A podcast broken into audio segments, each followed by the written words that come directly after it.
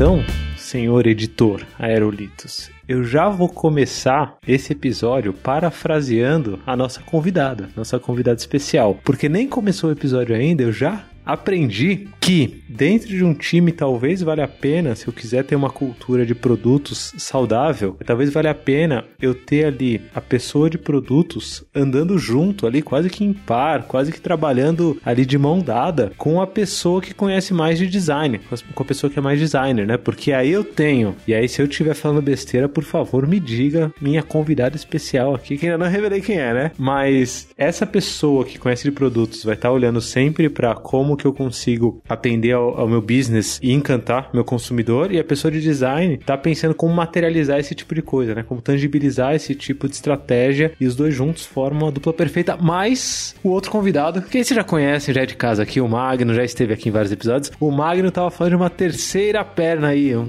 trazer um trio ao invés de uma duplinha. E eu fiquei curioso para saber qual que é. Qual que é, Magno? Conte-nos. Muito bom, Lula. Falando sobre produto, né? É, a gente sempre tem, na minha cabeça, eu chamo de três mosqueteiros. Cara, seu time de produto. Inclusive, eu tenho uma, um sonho grande que é ter times de três pessoas. Cara, essa tríade resolve o problema. Que é uma pessoa que entende super de produto, de negócio, uma que tem um S-Skill mais de experiência do cliente, experiência do usuário, e a que não falta, que você sabe muito bem qual é, de tecnologia. Porque eu posso estar tá com um desafio criando um produto super viável para o negócio, viável para o cliente, só que ele não é viável tecnicamente. Então, nas minhas experiências, quando tinha alguns assuntos mais é, parrudos, mais complexos, eu nunca andava sozinho, como PM, como líder de produto, né? Eu sempre trazia comigo o X e um engenheiro de tecnologia, porque na discussão eu tô olhando muito questões sobre negócio, o X está olhando muito nas, na perspectiva de cliente, usabilidade, e o engenheiro está olhando para ver se aquilo para de pé tecnicamente, né? Então essa é a minha analogia aqui dos três mosqueteiros. Sensacional, então já começamos o episódio aqui com os três mosqueteiros. Léo, solta a vinheta. Olá,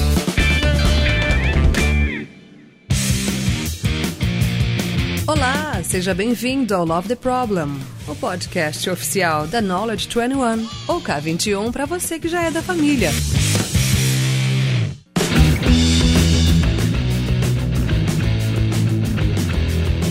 Agora sim eu posso apresentar nossa convidada especial. Estamos aqui, além de eu, Lula e o Magno, a gente está aqui também com a Paula Herculano. Oi, Paula, tudo bom? E aí, Lula, tudo bem? Oi, Magno. Que responsa, hein, esse especial, mas eu já vi que todo episódio você fala que é especial, hein, Lula? E eu vou usar o que a Andressa falou uma vez, tá? É verdade, é verdade mesmo. Mas esse eu tô aqui para provar que é realmente especial, Paula. O Lula não dá para botar muito no papel que ele fala, não, mas eu garanto que esse é especial. Só tem gente especial hoje, né? Eu já falei, é o critério do coração. Só vem aqui no Love the Problem quem atende ao critério do coração. Então seja bem-vinda, Paula. O Magno já bate cartão aqui, né? O Magno já é segundo, ou te... segundo episódio. O Magno estreou o, Love the Problem aqui, ó. Eu estreiei o, o, Love the Problem. Com o Fernando Cruz, Andressa Chiari, Mari Graff. Que quarteto, que quarteto. Mas hoje a gente também tá bem acompanhado aqui. É, eu já, já comecei aprendendo, né? No comecinho do episódio, assim, já comecei aprendendo é, essa dupla de design e produtos andando junto, ou os três mosqueteiros, né? Colocando aí também engenharia junto no time. E aí eu me sinto incluído, né? Porque eu vim do mundo de engenharia, não vim do mundo de discovery, né? Eu vim do mundo de delivery. Lula, só entrega aí, entrega. Então tá envolvido nessa parte para saber se para em pé. Fantástico também, Magno, obrigado aí pelo exemplo dos três mosqueteiros. Paulo, obrigado pelo exemplo de designer e, e, e produtos andarem sempre juntos, colados assim, serem melhores amigos. É, mas eu quero começar já trazendo fogo para discussão, o título do, do, do, podcast é Love the Problem, certo? Então, dado que a gente quer falar aqui sobre liderança de produtos digitais, certo? Tema quente no mercado. Que problema que a gente está tentando resolver enquanto liderança de produtos digitais? E pergunto aqui a, a Paula, que está envolvida nisso. Eu tive a oportunidade de acompanhar a Paula aí já faz uns 4, 5 anos, mas isso daí já estava, tipo, há muito tempo no mercado fazendo esse tipo de coisa acontecer. Então, Paula, que problema estamos resolvendo? Que problema estamos resolvendo quando a gente fala de liderança de produtos digitais? E problema não falta, né? É, problema não falta. Bom, primeiro, obrigada pelo convite. Muito legal bater esse papo com vocês. Então, é, acho que o, a liderança de produto tem um desafio muito grande que é ensinar para a empresa o que, que é produto, né? Acho que a gente estava discutindo aqui qual que é o papel do líder, o que, que ele faz a maior parte do seu tempo. E eu diria assim que 90% do trabalho do líder de produto é educacional. Seja para cima, para o lado, para baixo, treinando o seu time, ensinando para alta gestão o que é produto, porque a gente ainda vê, por mais que a gente fale, ah, produto digital, tá na moda falar de produto digital, transformação digital também é outro assunto, né, que tá bombando, é, a gente ainda vê muita gente fazendo projeto e chamando de produto. Muito time de projeto que troca o rótulo e não, agora a gente não é mais projeto, a gente é produto. Aquela equipe que faz a mesma coisa, mas muda o nome da equipe para squad, né? Não é mais equipe, não é mais time, agora é squad, então a gente é ágil porque a gente é uma squad. Então eu acho que esse é um grande desafio que a liderança tem para trazer aí para as grandes empresas, principalmente. Eu vou contar a história aqui, Paulo. Que história engraçada que acho que, que representa bem o que você está trazendo de problema. Era um, um projeto, né? Pelo menos a gente chamava de projeto. A gente não dizia que era produto, não, era projeto, mas a gente estava tentando fazer Scrum, né? Na época. E aí eu tava, eu tava desenvolvendo, né? tava botando a mão em código no projeto e tudo mais. Inclusive a arquitetura ficou bem maneira. O nosso time era bem, bem, bem legal. Bons tempos, assim, saudades. Era eu, o Rodrigo e o Marcelo. Três, ó, trinca, Magno. Três. Os três mosqueteiros. Os três mosqueteiros, só que não, porque eram os três dev, né? Os três engenheiros. os três mosqueteiros, não, os três. Engenhando, engenhando. Engenhando. E vocês já estão vendo pra onde vai isso daí, né? Já estão sentindo. Então, é isso que acontece muito, né? Os três mosqueteiros que estão entregando o produto estão fazendo só o delivery. Delivery, delivery, delivery. E aí, é, e aí é produto. Mas olha só, a gente já percebia que existia um problema. A gente tinha noção que tinha um problema, tanto eu, Marcelo e Rodrigo, a gente já sabia que tinha um problema. E aí a gente tentou se virar, porque assim, dentro de uma empresa que não tá nem tentando fazer algum movimento é, nessa linha de melhorar o processo de descoberta das coisas, né? As empresas que acham que é só fechar um pacote, mandar os cabra fazer, os cabra faz, entrega e tá tudo certo, a gente não consegue nem patrocínio para tentar trazer uma pessoa boa, né? Assim, para fazer esse processo de discovery. Então, dado que esse era o nosso cenário, a gente foi lá e falou: beleza, vamos fazer o possível, mas a gente destacou um dos três, e aí foi o Rodrigão escolhido. Rodrigo, você que é o cara que tem mais contato com o cliente, conhece um pouco mais o cliente final ali, tem um pouco mais de malemolência, é, faz o seguinte, ó, a gente vai falar que você tá codando, a gente vai falar que você tá desenvolvendo. Se qualquer um bater aqui e perguntar, ó, Rodrigo, desenvolvedor, claro, pô, desenvolve aí, de noite, noite e dia. Mas no, na real, o que você vai tentar fazer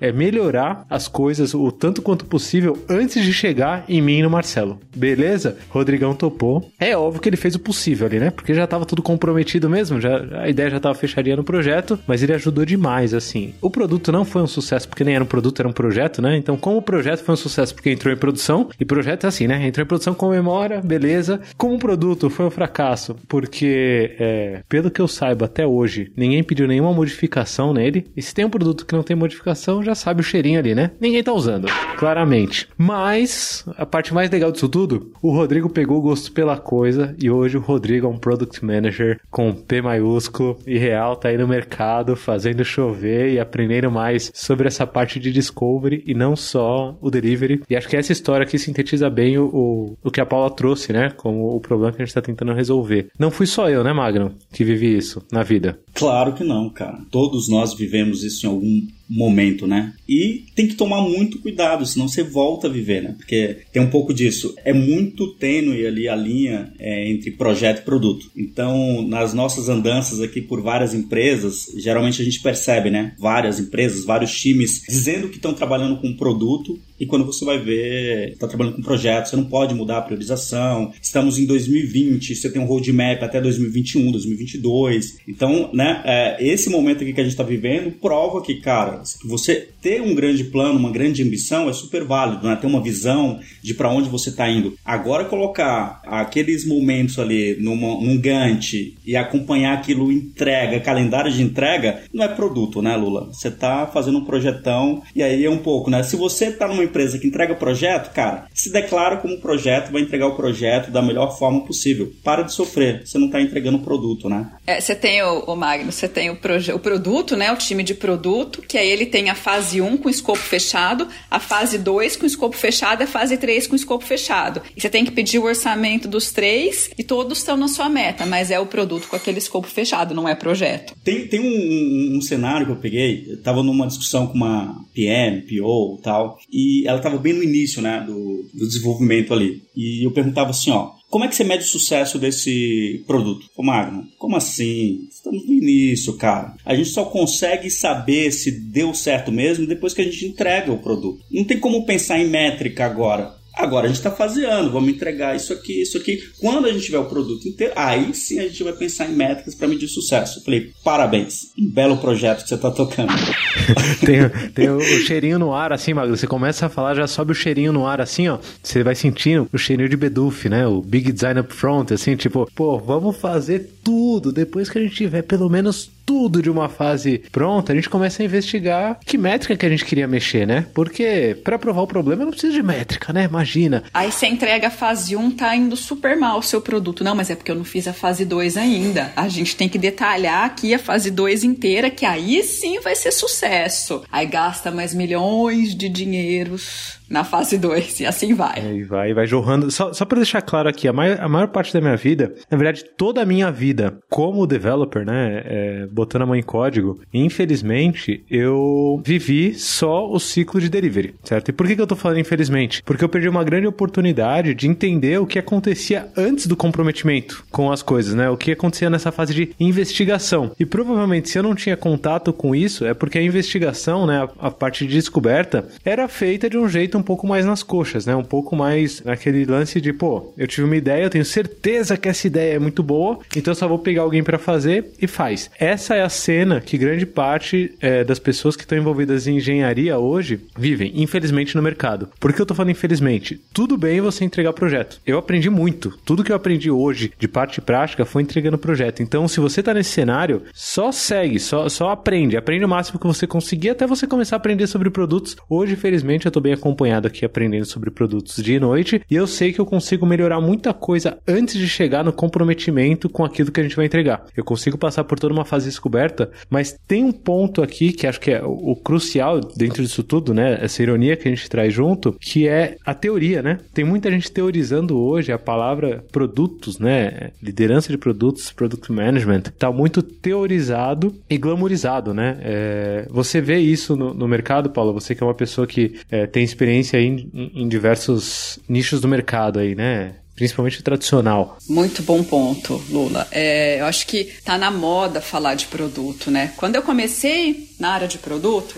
lá em 2012, pouca gente falava de produto. Era até difícil achar literatura, é, curso, você não achava, tanto igual a gente tem hoje. Hoje tem um monte de empresa no curso de produto, tem um monte de artigo, tem vários meetups, grupos, o que é bem legal, tá? Acho que ajuda bastante quem tá se desenvolvendo. É, mas agora é muito moda, virou glamour você virar product manager, né? E aí tem o product manager e parece que o PO que é o assistente dele. O que eu acho horrível essa definição. Olha a polêmica, Paula colocando polêmica. Muito bom, muito bom. Eu vi sua cara, aquilo, eu já vi que você gostou, né? Então, acho que todo esse glamour que está girando em torno do, das pessoas de, do time de produto em si faz com que fica, fica, fica mais difícil trabalhar. Porque tem uma expectativa gigante e as pessoas dificilmente é, colocam essa. conseguem colocar dentro do contexto, né? Porque tudo na vida da gente é contexto, né? Acho que vocês têm muito. rodaram muito mais empresas do que eu é, para saber. Não adianta você achar o que você vai encaixar, o que você leu ali no livro, numa empresa tradicional, as is em um mês, né? Ou em uma semana. Ou chama uma consultoria para vir aqui que você vai resolver aquilo, é porque agora você tem product managers. Tá bom, agora eu tenho product managers, mas é a minha meta aqui que no final vai é, mudar o meu salário, né? O meu vai bater no meu bolso, a minha meta ali é delivery. Não tem nada a ver com discovery. Beleza, bota o código em produção que você vai ganhar um bônus X. E aí, o que você faz com o pobre do PM que você contratou ali, falando para ele que ele era um cara de produto,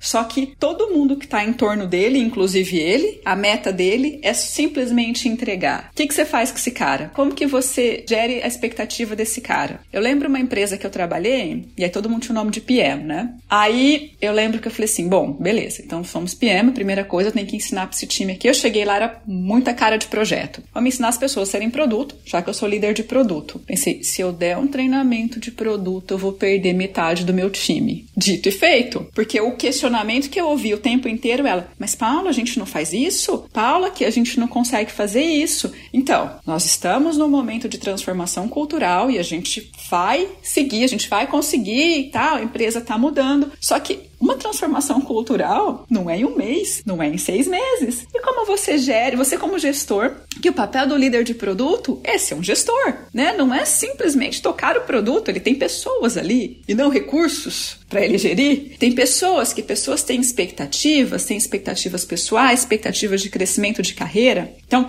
como você faz para gerir a expectativa dessa pessoa que você mostrou um mundo super legal para ela e que na verdade não é aquilo que ela consegue fazer no dia a dia? Paula, esse é um aspecto sensacional, porque assim, ó, a, a minha reflexão que eu faço, né, que eu tenho, é que no final, boa parte das organizações ela tem um ROI médio menor. Porra, criei vários squads, PMs, POs, aí tem um assistente do PO, enfim. Você começa a criar um monte de papel e no final tá todo mundo entregando um, alguma coisa que você, enquanto líder, ou que algum C-level, né, alguém pensou, sem questionar ou sem ambiente para questionar. Então, quando você faz isso, entendendo que você contrata pessoas e se você é um bom gestor, você contrata pessoas mais inteligentes, né, ou mais bem preparadas do que você, você está jogando todo esse potencial é, humano de cérebro, de inteligência fora. Porque se você consegue montar uma estrutura, e aí tem toda essa questão sobre metas, né, bônus tal, mas se você consegue criar um ambiente onde essas pessoas têm um ambiente ali para experimentar, para aprender e trazer aprendizado para a organização, isso é fundamental. Você consegue consegue realmente criar pessoas exponenciais que estão criando produtos exponenciais, né? É, o que acontece, o que a gente percebe muito é o contrário. Você contrata pessoas maravilhosas e aí você coloca todo mundo dentro de uma caixa para alcançar uma meta de seis meses ou um ano. E aí se começa a ter um ROI médio muito menor do que realmente dá autonomia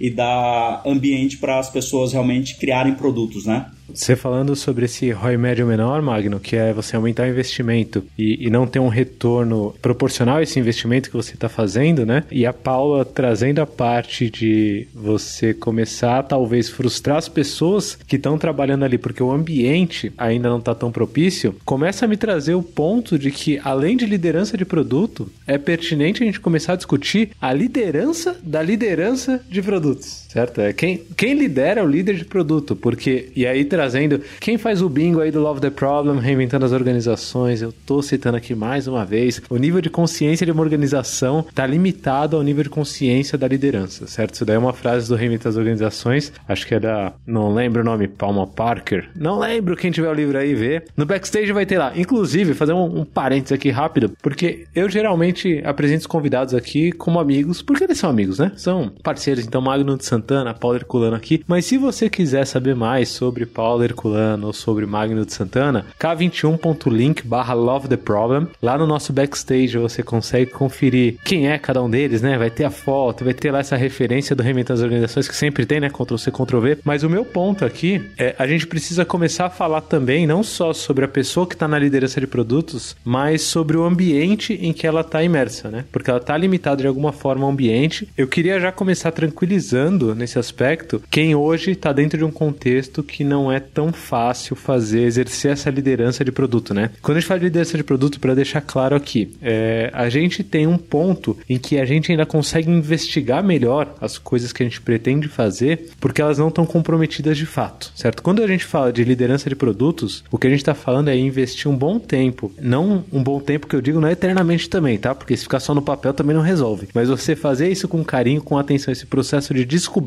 de quais opções você tem para tentar validar ou invalidar validar, levar para frente ou não, antes de você se comprometer, antes de você e seu time se comprometer, certo? É isso que a gente está falando de liderança de produto. Se você não consegue fazer isso dentro da sua empresa porque o ambiente não é propício, calma, respira. O mundo está tentando cada vez mais ser ágil também na parte de descoberta, também na parte de produtos. Temos boas referências, inclusive aqui conosco no episódio. Então calma, respira e tenta aprender o máximo que você conseguir dentro desse contexto. Mas precisamos falar sobre a liderança de quem lidera produtos. E aí ninguém melhor do que a Paula para me trazer esse cenário, porque é o cenário em que eu conheci ela há 3, 4 anos atrás, nos primeiros trabalhos que a gente fez junto, a K21, dentro do, do, da empresa em que ela trabalhava na época. Empresa grande, assim, gigante, fez IPO depois de um tempo. Mas como que é essa cena de ser líder do, dos líderes de produto, Paulo? Acho que há um tempo atrás né, voltando, você me perguntou o que que essa consciência de produto digital, e eu falei muito da moda de produto digital trouxe, né? Eu acho que Teve o lado ruim, né, que trouxe, que virou buzzword, e aí muita gente, como eu comentei ali no, no começo, né, muita gente quer usar aquilo da teoria e tal, e não encaixa no seu contexto. Por outro lado, acho que deu luz para a parte do discovery, que é o que o time de produto faz. E era um trabalho que é, eu, como líder de produto, sofri bastante já para tentar mostrar para a empresa, para o time de tecnologia, que o backlog não aparece do dia para noite. Não é assim, hum, pensei na cabeça, ah, agora eu vou fazer fazer um negócio X. Beleza? Tenho certeza que é isso, não preciso medir nada, né? Porque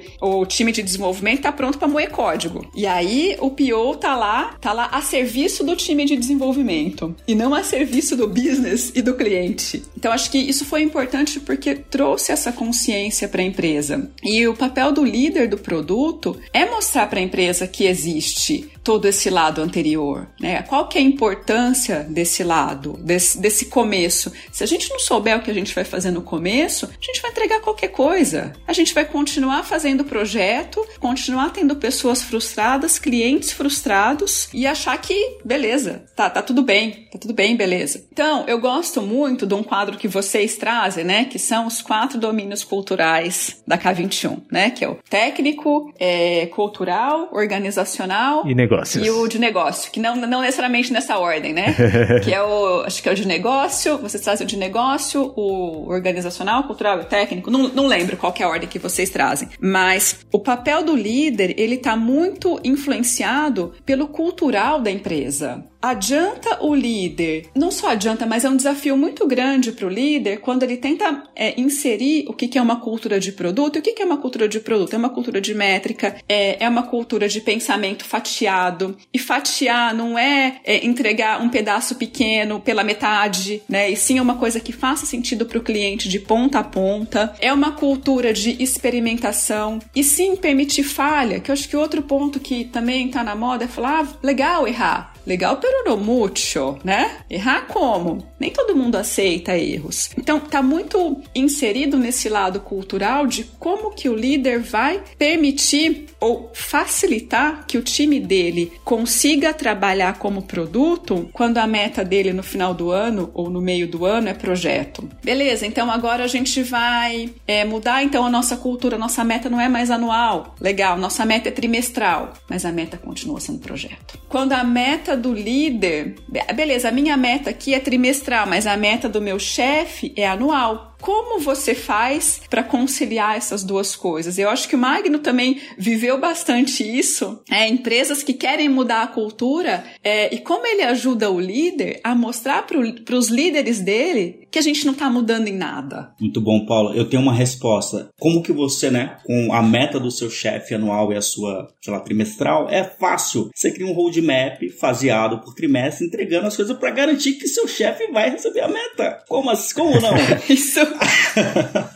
é isso mesmo. Eu que não quero estar no último trimestre, Magno. Eu que não quero estar no último trimestre disso daí, meu Muito Deus. bom. Tem, tem, um, tem uma. É, parece ser meio filosófico, poético, mas quando você está em várias organizações, você percebe claramente, né? As pessoas estão trabalhando. Está todo mundo trabalhando. Então, o papel do líder vira medir se as pessoas estão trabalhando. Rara, às vezes, foi que eu consegui encontrar um time ou alguma pessoa que estava gerando impacto. E muda, né? Cara, uma coisa é estar tá trabalhando, outra coisa é estar tá gerando impacto. Então, uma coisa é estar trabalhando e outra coisa é, é trabalhar para entregar algo. Então, boa parte do, acho que dessa mudança de chave é como é que eu entrego valor mais rápido, né? Como é que eu gero impacto mais rápido? E a liderança não está acostumada, né? Porque a escola do, dos vários, né? Da maioria dos líderes hoje foi de medir a eficiência. Então, eu contratei o Lula e a Paula, eu contratei, né? Custa caro, eu preciso saber se eles estão escrevendo linha de código, se estão escrevendo é, requisitos, se estão planejando, se a fase que vai entregar no mês que vem vai estar tá garantida ou não. Mas pouquíssimo ou rara, raras as vezes que a gente está medindo o impacto, né? Então, quando você começa a pensar em produto, é qual o impacto que eu quero gerar essa semana? Qual é o impacto que eu vou gerar para o negócio, para o meu cliente? E aí você começa a mudar a sua,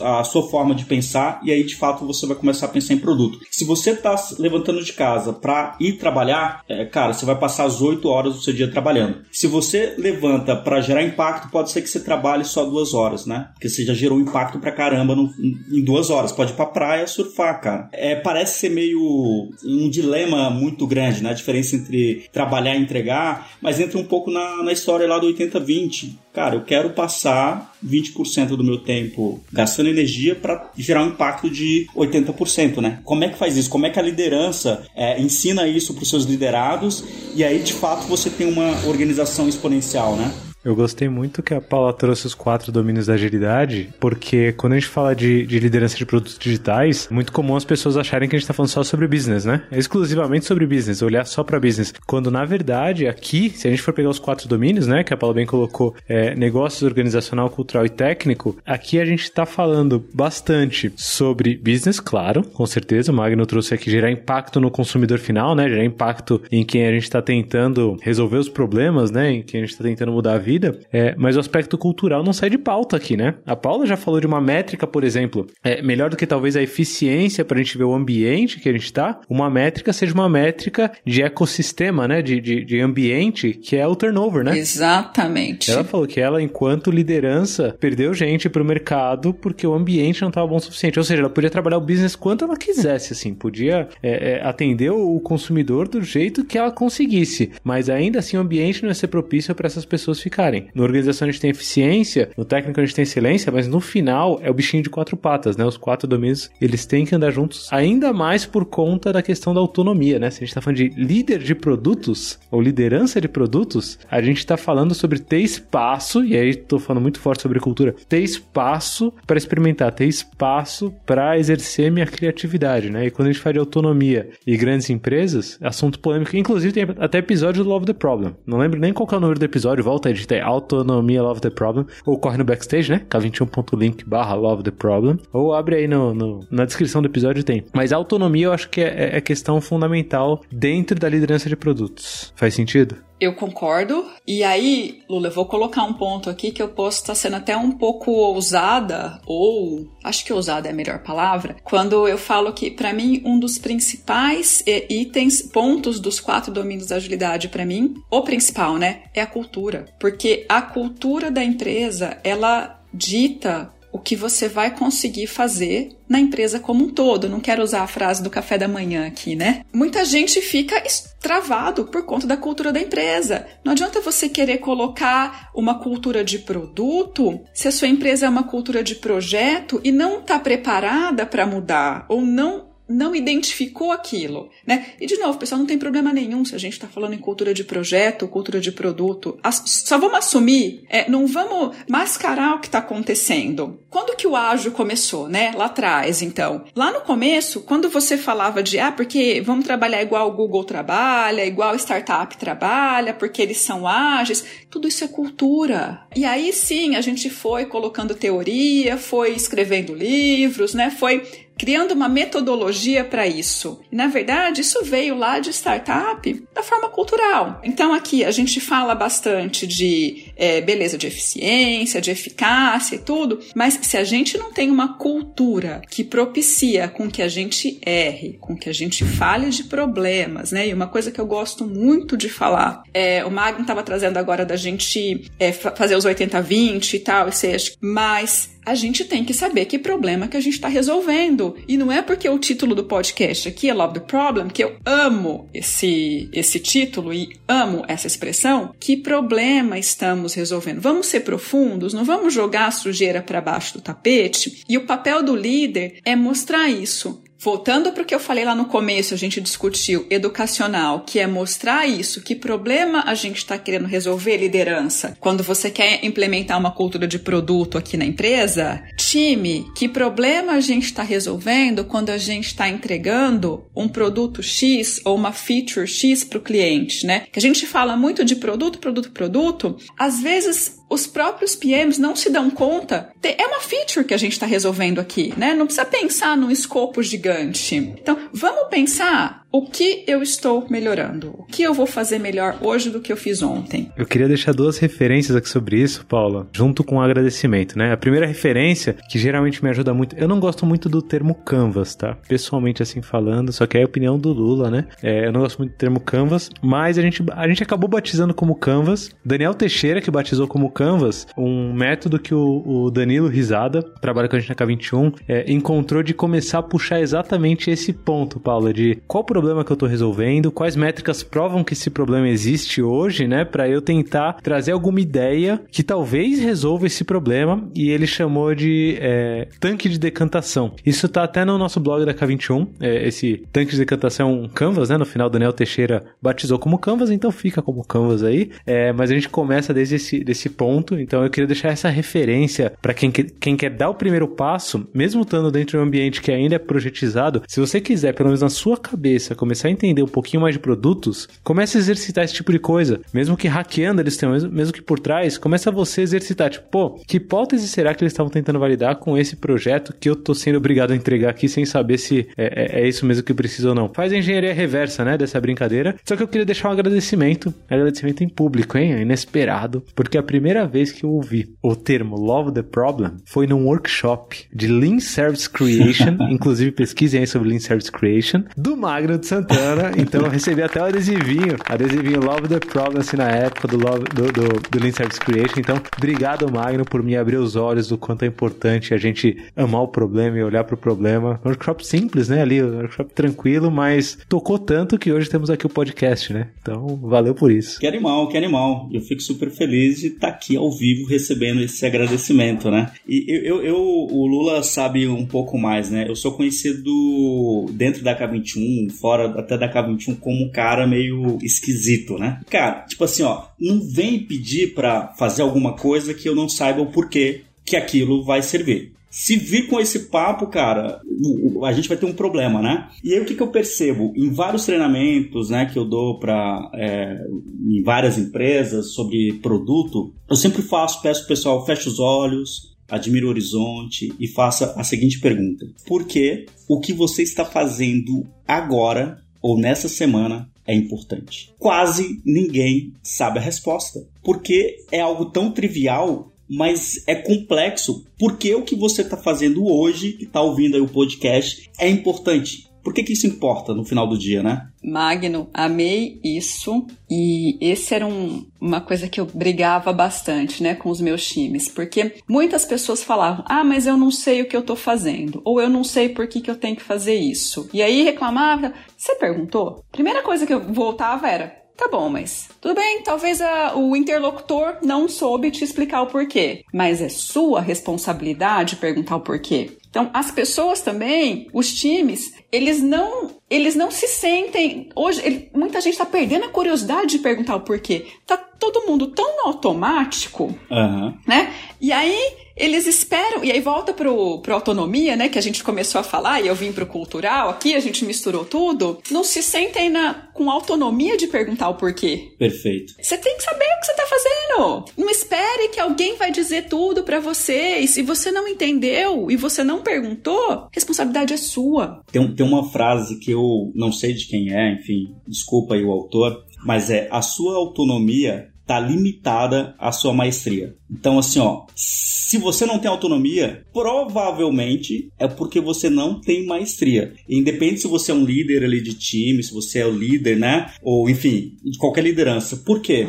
O pessoal tá esperando muito que alguém te dê autonomia. Autonomia não é dada, cara. Autonomia é conquistada e ela é conquistada pelo nível de maestria que você tem. Então, só de você estar tá trabalhando 365 dias da sua vida sem entender o porquê que você está tá trabalhando, como é que eu te dou autonomia?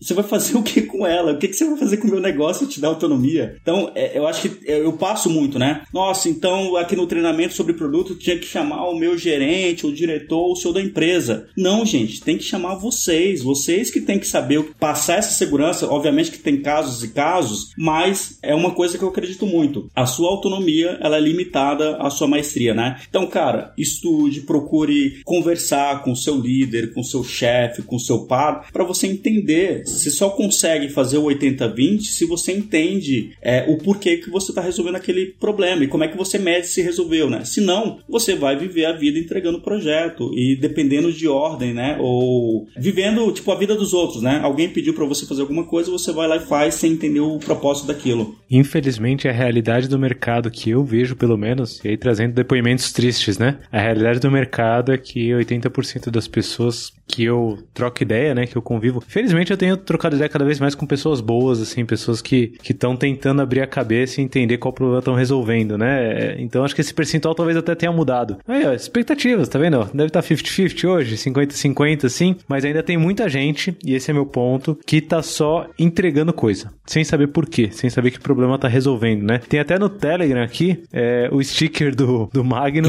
é, que é o sticker assim, opa, opa, opa, peraí, peraí, peraí, qual é o problema que a gente tá resolvendo? Esse é sticker dele, e essa provocação é muito boa porque é muito tempo, né? A, a vida é muito curta pra gente gastar no mínimo 40 horas semanais em coisas que a gente não sabe por quê, em coisas que a gente não sabe exatamente qual o impacto que vai deixar no mundo, né? Eu acho que um bom exemplo, Magno, dessa autonomia funcionando, é um exemplo prático e que todo mundo que tá ouvindo esse podcast conhece, é o próprio podcast. Porque o Love the Problem, ele surgiu dentro de uma iniciativa autônoma do Fernando Cruz, que é um cara sensacional também, com uma cabeça de produtos muito boas. Inclusive, se vocês quiserem, dica de episódio aqui, ó, já que tá no tema, produtos, produteiras e produteiros, com o Fernando Cruz e Andressa Chiara, grande episódio. E o Fernando foi lá, usou a autonomia dele, né, a confiança que a gente tem dentro da K21 por saber que as pessoas sabem que problema estão resolvendo, né? É, ele usou a autonomia dele para lançar o primeiro episódio do Love the Problem. Eu usei a minha autonomia para engajar junto com ele, colaborar e a gente levar para frente. E hoje eu tenho bem claro qual que é o problema que o Love the Problem tá resolvendo, certo? E aí, só para deixar explícito aqui, deixar claro, a informação ela precisa ser democratizada e disseminada pelo mundo sem depender necessariamente de uma transação financeira, né? Então, o Love the Problem ele tá aqui para resolver esse problema. Espero que a gente esteja conseguindo algum sucesso nisso. Até agora os números mostram que sim, estamos acompanhando números sim, Magno.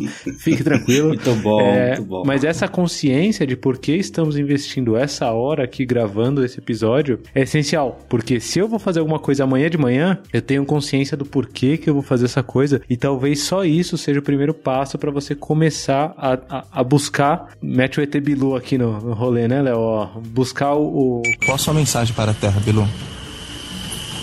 Apenas que. Busque conhecimento. Busque conhecimento, ET Bilu. É, porque senão você não vai conseguir ter a maestria suficiente para você conseguir chegar nessa autonomia. E aí eu ia entrar numa parte aqui, acho que dicas práticas, já que a gente tá falando, a gente falou lá no comecinho do episódio, que liderança de produto é um papel no final educacional, né? Acho que a Paula começou o episódio falando bem forte disso, né? Liderança de produtos no final é um papel educacional, a começar pelo que a gente tá fazendo. Eu queria dicas de aonde a gente consegue buscar esse conhecimento. Então, quem são as referências aí que vocês buscam no mercado? Eu vou começar já com a minha dica. É, a minha dica tá muito ligada a comunidades. Existe uma comunidade muito boa chamada Mulher mulheres de produto, em que mulheres discutem esse tipo de coisa. Busquem mulheres de produto, né? Mulheres, bu busquem mulheres de produto. Inclusive, já que eu tô falando sobre mulheres, ouçam também o Agile Girls, podcast que a Thaís tá puxando. Beijo, Thaís, inclusive. Agile Girls, falando sobre agilidade, né? Que é um, um, um aspecto mais geral, e sobre produto específico. Mulheres de produto, com muita mulher boa aí na, na à frente disso, mas eu queria saber de vocês que referências educacionais vocês têm buscado para aumentar esse nível de maestria por onde vocês passam. Bom, acho que tem bastante blog hoje, bastante gente falando de produto, tem podcast também, né? Pro meu time, eu sempre recomendei dois livros. Falou, ó, no mínimo vocês têm que ler dois livros. Um é o livro que é um livro do Joca, né? Fazendo propaganda de graça aqui para ele. Gestão de produtos, o nome do livro dele. Vai estar tá aí no backstage, né? Certamente você vai colocar. K21.link barra Love the Problem. E o livro básico, assim, acho que não tem como você ser de produto e não ler o livro do Marty Kagan, que ele tem uma versão para produtos digitais. É, se você é de produto e nunca leu esse livro, você não é de produto, né? Volte para projeto. Vixe, vixe.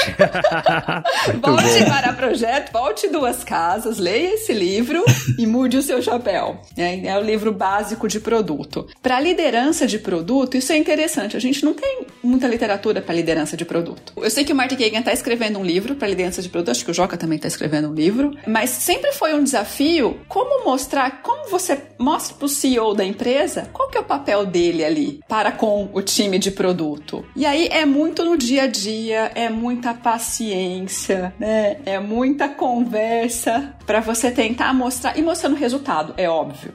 Baby steps, mas mostrando resultado. Olha, fiz desse jeito, olha como foi, o resultado foi X. Se eu tivesse feito do outro, o resultado seria esse outro. E aí sim ganhar confiança e exercitar a maestria, né? Como o Magno falou, como vocês dois falaram. Isso é muito legal, né? Sobre o papel da liderança. Eu tô assistindo um, um documentário é, chamado Playbook no Netflix e fala sobre os grandes técnicos, né? E aí tem um episódio com o José Mourinho, foi um dos grandes treinadores ali do Real Madrid, e ele fala: Cara, meu papel aqui não é ensinar o Cristiano Ronaldo a como é que ele cabeceia uma bola, como é que ele cobra um escanteio, como é que ele chuta a bola. Meu papel é ajudar o Cristiano Ronaldo a como é que ele se encaixa nesse time aqui que é o Real Madrid. Então eu acho que para a liderança, né? Acho que a liderança tem muito esse aspecto de querer contratar um monte de gente, contratar as pessoas e querer ensinar a pessoa a fazer o trabalho. Se você contratou é porque ela sabe fazer o trabalho. Então só organiza ah, os times, a estrutura para que essas pessoas façam faça o melhor trabalho, senão você vai estar atrapalhando, né? É, então, só talvez uma referência sobre líderes, não tem nada a ver sobre produto, mas, cara, tô falando sobre times, né? Não tem nada a ver, mas tem tudo a ver, né, Mago? Tudo a ver. Exatamente, não tem nada a ver sobre produto, mas tem tudo a ver sobre produto. E sobre. Eu, eu aprendo muito com livros, né? É, e tem um livro que é de cabeceira, eu falo para todo mundo, cara, é, eu faço questão de reler esse livro pelo menos todo ano, que é o Rework é, em português é o Reinvente Sua Empresa. É, é, um livro super enxuto e os caras falam desde como é que você cria um negócio com bootstrap, né, com investimento próprio, como é que você faz uma estratégia de concorrência, cultura, time, listas longas, estratégia, que eu acho fenomenal. Ele é tão simples que quando você acaba de ler ele, você pode ter alguma dificuldade de colocar em prática, né? Porque ele é muito, ele é muito simples e muito conceitual. Então você tem que ter uma capacidade grande de abstração, porque tem muito aprendizado ali. Então esse é o livro que eu acho que toda pessoa de produto deveria ler, é, Reinvente Sua Empresa, o Rework. E eu acho que mais organizacional tem um outro livro que eu acho fenomenal, que é A Empresa Conectada do Dave Gray, para você entender sobre como é que as organizações estão mudando, por que que isso é importante. Esse é um livro sensacional para você ter uma visão mais de negócio, estrutura organizacional e como é que você cria times para realmente estar tá na, na trincheira ali entregando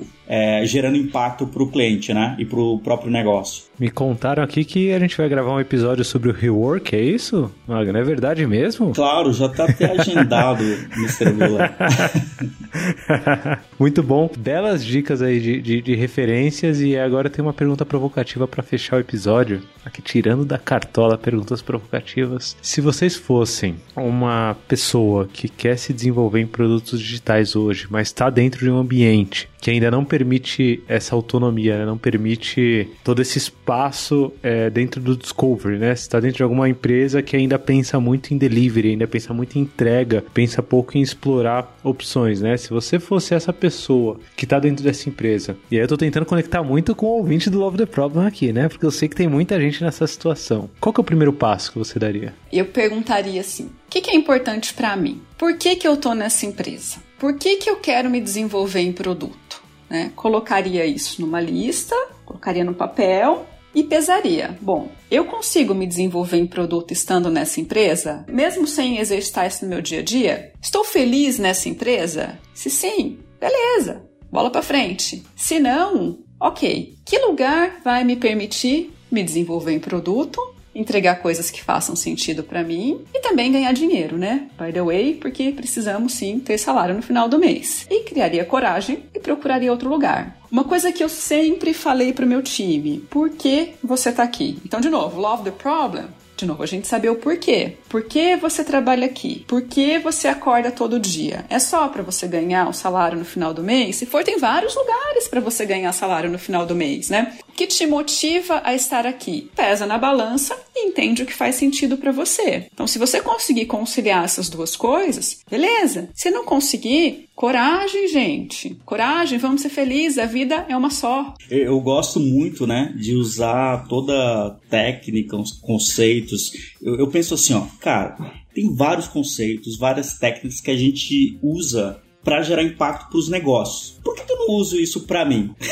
então, cara, defina a sua estratégia de produto para sua vida. Tipo, estamos aqui em outubro de 2020. É, se eu estou num ambiente que não é propício para que eu me desenvolva, né? De novo, você não pode delegar isso para gestor, para gestor nenhum. A sua carreira é sua. É igual a autonomia. Se a autonomia está limitada à sua maestria, a sua carreira, amigo, não dê autonomia de fazer a gestão da sua carreira para os outros. Ela é sua. Então faça essa, esse entendimento de por que, que eu estou aqui, qual que é o ambiente, se esse ambiente é propício para mim ou não é, qual é o tipo de mercado, de produto, de pessoas que eu quero estar envolvido e traça um plano. É, comece a experimentar, comece a participar de comunidade né? É, a conversar com pessoas do mercado, senão você vai ficar refém à sua própria sorte e isso não é legal, né? Se você não consegue é, definir a estratégia da sua carreira, dificilmente você vai conseguir definir uma estratégia de produto. Sensacional que vocês falando me lembraram de quando a, a Raquel, Raquel Tanurkov, inclusive, beijo pra Raquel, figurinha carimbada aqui do, do Love the Problem. A Raquel, ela fez o treinamento de Kanban, né? Ela fez com o José JR, o treinamento de Kanban.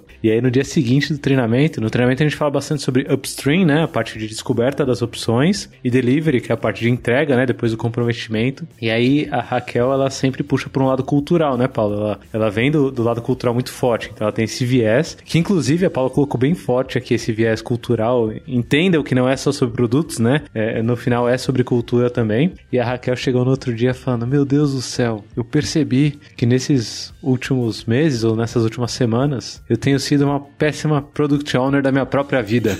Sensacional. Esse insight é muito, muito bom. Muito bom. Muito Porque bom. no final cada um é pelo menos product owner da própria vida, né? Assim, e, e decidir com quais opções você se compromete, quais produtos né, dentro da sua vida você vai levar em frente ou não, quais você vai encerrar e tentar se comprometer com outras opções, faz parte aí. Gerencie pelo menos esse backlog, né? Pelo amor de Deus, gente, conscientemente. Lula, eu acabei de lembrar aqui, de novo, não sei se teve um autor ou se foi copiando coisas dos outros, né?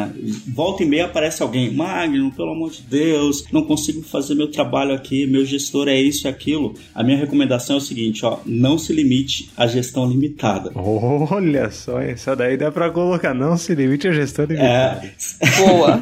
se a sua gestão é limitada ou se a sua estrutura é limitada, cara, não se limite a ela, senão você vai estar tá fora do mercado, né? Você não vai acompanhar o, a velocidade que o mercado muda ali, enfim. Acho que você falando eu lembrei aqui, eu acho que a gente poderia deixar isso gravado. De novo, né? Não sei quem é o autor, mas eu acho muito bacana essa reflexão. Faz muito sentido, muito sentido. Inclusive, é uma bela frase pra gente chegar nos finalmente aqui desse episódio fantástico. Obrigado, Magno. Obrigado, Paula, por estarem aqui, né? Por é, é, disseminarem conhecimento aqui para todo mundo que ouve Love the Problem. Quiserem deixar algum recado final, alguma recomendação aí pra galera, algum, não sei, abraço pra Xuxa? Não sei, sei lá. eu quero agradecer o convite, pessoal, obrigada. É, e um recado que eu deixo Cara, estude. Estude sempre, procure comunidades, procure livros, é, treinamentos. Não espere que alguém vá te dar isso, não espere do seu gestor. É, seja o gestor da sua carreira. Acho que esse é o ponto mais importante que eu digo assim para as minhas equipes, para as pessoas que eu convivo. É, saiba o porquê você está fazendo aquilo para você. Sensacional, sensacional, Paula. Guardar no coração essa, hein? Muito bom, muito bom. Lula, na verdade eu queria trazer um lembrete aqui, falar sobre o Product Summit, é, um evento sobre estratégias de negócios e produtos digitais da K21. A gente está se organizando para ano que vem, né, é, conseguir realizar, a gente está organizando as datas bonitinho, então a gente vai colocar no backstage aqui todas as informações para você entrar nos canais de comunicação sobre o Product Summit. E uma mensagem, eu acho que eu já falei bastante aqui é, e está muito conectado com o que a a, a Paula colocou, né? A vida, é, essa é uma frase do Ash Mayuria, é, a vida é muito curta para fazer coisas que ninguém quer. Então, acho que quando a gente fala aqui sobre liderança, essa, principalmente essa discussão aqui sobre é, gestão, é, as pessoas tendem a olhar para aquela pessoa que está ali no time, né? Ah, é um PM, um PO que está ali no time. Isso é verdade também para alguns heads de produto, heads de alguma coisa que está perdido, cara. O cara tá ali para garantir que as coisas, enfim, não tem ali uma, uma clareza do qual o problema, o porquê que essa pessoa tá ali, né? Então acho que vale é, muito menos sobre o papel, qual é o nível hierárquico que você tá, e mais sobre pessoa, né? Então se você tá numa posição de liderança, é refletir muito, cara, por que que eu tô aqui? Por que que eu faço o que eu faço? E por que o que eu tô fazendo hoje é importante? Se você conseguir fazer essa reflexão, isso é poderoso, assim. Tipo, volta e meia você tem que parar, sei lá, uma vez por semana, uma vez por mês. Cara, por que, que o que eu tô fazendo é importante? Isso vai fazer com que você repriorize uma série de coisas, é, vai fazer com que você se relacione melhor, né? Porque às vezes você tá brigando, tá super com raiva ali, é, estressado, por uma coisa que você nem sabe por quê. Então acho que melhora muito, tanto no aspecto pessoal, de time, você realmente entender o porquê que você está fazendo o que você está fazendo, né? Fica aí a provocação final então. Sigam o Product Summit no Instagram, certo? Não esqueçam, segue aí, já abre o Insta, Product Summit, segue lá no Insta. E é isso, até o próximo episódio, galera. Valeu!